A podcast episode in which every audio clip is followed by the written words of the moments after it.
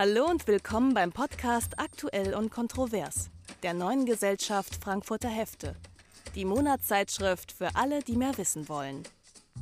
Festival der Macht, wie die Fußballweltmeisterschaft zum Prestigeobjekt von Autokraten avancierte.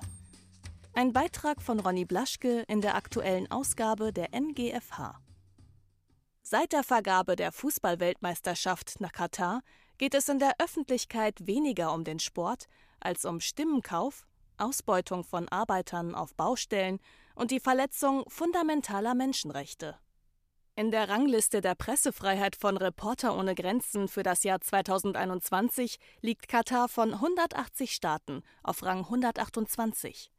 Homosexuelle müssen in Katar mit Verfolgung rechnen, Parteien sind verboten, unabhängige Medien, die die Erbmonarchie hinterfragen, gibt es nicht. Vom 21. November bis zum 18. Dezember wird der fußballbegeisterte Teil der Welt nach Doha, Katar blicken und das Image dieses autoritären Emirates womöglich gehörig aufpolieren. Ronny Blaschke hat sich als Journalist auf politische Hintergründe im Sport mit dem Schwerpunkt Fußball spezialisiert. Es ist ein Zeichen der Ablehnung. Beim Halbfinale der Asienmeisterschaft 2019 werfen Zuschauer des Gastgebers in Abu Dhabi Flaschen und Schuhe auf die Mannschaft aus Katar. Abu Dhabi ist die Hauptstadt der Vereinigten Arabischen Emirate, der reichen Ölmonarchie am Persischen Golf. Sowohl die Vereinigten Arabischen Emirate wie auch Saudi-Arabien sträuben sich gegen den wachsenden Einfluss aus Katar. Und der Fußball ist ein Spiegel der Spannungen am Golf. 2017 spitzte sich ein alter Konflikt am Golf zu. Saudi-Arabien verhängte eine wirtschaftliche Blockade über Katar, der sich die Vereinigten Arabischen Emirate, Bahrain und Ägypten anschlossen. Ihr Vorwurf? Katar unterstützte Terrorgruppen und pflege eine zu große Nähe zur Muslimbruderschaft und zum Iran. Katar setzt dem eine Strategie der Softpower entgegen, mit milliardenschweren Investitionen in Kultur, Wissenschaft und in Fußball – mit Großveranstaltungen, Vereinsbeteiligungen oder Sponsorenpartnerschaften bei Paris Saint-Germain oder beim FC Bayern München. Katar investierte weit mehr als 1,5 Milliarden Euro in den europäischen Fußball. Die Austragung der Fußball-WM Ende 2022 ist der wichtigste Teil dieser Strategie.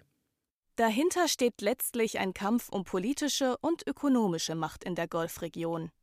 Katar konkurriert um Investoren, Touristen und Fachkräfte vor allem mit Abu Dhabi und Dubai, den einflussreichsten Kleinstaaten der Vereinigten Arabischen Emirate. Die Strategie der Konkurrenten ist die gleiche Soft Power. Auch wenn das größere Dubai eher auf Einkaufszentren, Familienunterhaltung und Großereignisse wie die Expo setzt, der Flughafen in Dubai ist auch dank Fußball ein führendes Drehkreuz, und die staatliche Fluglinie Emirates ist seit Beginn des Jahrtausends als Sponsor in großen europäischen Ligen aktiv. Das kleinere Abu Dhabi kaufte sich 2008 bei Manchester City ein.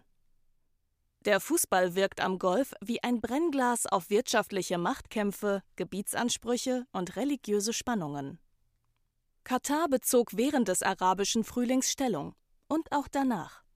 Für die Muslimbruderschaft in Ägypten, für islamische Kräfte in Tunesien, für die Rebellen in Libyen gegen Gaddafi und in Syrien gegen Assad.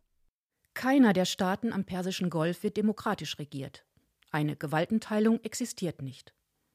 In der Rangliste der Pressefreiheit von Reporter ohne Grenzen für das Jahr 2021 liegt Katar von 180 Staaten auf Rang 128.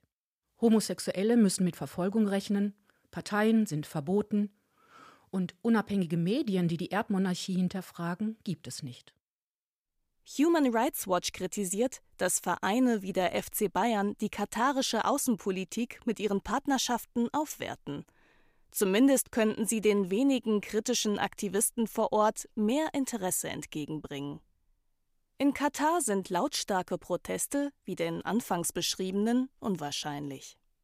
Der Emir hat im Staatswesen ein dichtes Netz aus Familienmitgliedern und Freunden geknüpft. Und nicht zuletzt, die Herrscherfamilie lässt die Bevölkerung am Wohlstand teilhaben, zumindest den etwas mehr als 250.000 Staatsbürgern. Ihr Pro-Kopf-Einkommen ist eines der höchsten weltweit. Von den rund 2,8 Millionen Einwohnern haben nur 10 Prozent einen katarischen Pass. Es sind Arbeitsmigranten aus Indien, Bangladesch oder Pakistan, die, abgeschottet von der katarischen Bevölkerung, die rasante Entwicklung von Doha und nicht zuletzt die Bauten für die Fußball-WM ermöglichten. Viele von ihnen erkrankten oder kamen dabei ums Leben. Die WM macht es der katarischen Politik möglich, Reformen schneller voranzubringen, die Saudi-Arabien und die Vereinigten Arabischen Emirate mitunter als Provokation empfinden und Teile der katarischen Wirtschaft nicht wollen. Doch nur mit innenpolitischer Stabilität lässt sich außenpolitisch Softpower betreiben. So haben einige Geschäftsleute Bedenken, dass sich Katar durch die WM zu sehr öffnen könnte, sagt der Politikwissenschaftler Mehran Kamrawa von der Georgetown Universität in Doha. Sie fürchteten, dass Fußballfans 2022 in der Öffentlichkeit Alkohol trinken und Schwule ihre Sexualität nicht verbergen. Kamrawa beschreibt die Zugeständnisse an konservative Kreise. Eine Gratwanderung. 2018 ließ der Emir die Alkoholpreise durch Steuern massiv erhöhen. An der Katar-Universität ersetzte er als Hauptsprache Englisch durch Arabisch.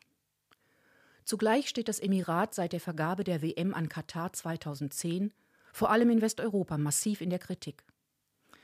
Was sich erst 2021 etwas abgeschwächt hat, als Doha bei der Evakuierung von Zehntausenden Menschen aus Afghanistan nach der dortigen Machtübernahme durch die Taliban behilflich war. Und jetzt der Ukraine-Krieg mit Folgen für die Versorgung mit russischem Gas in Europa.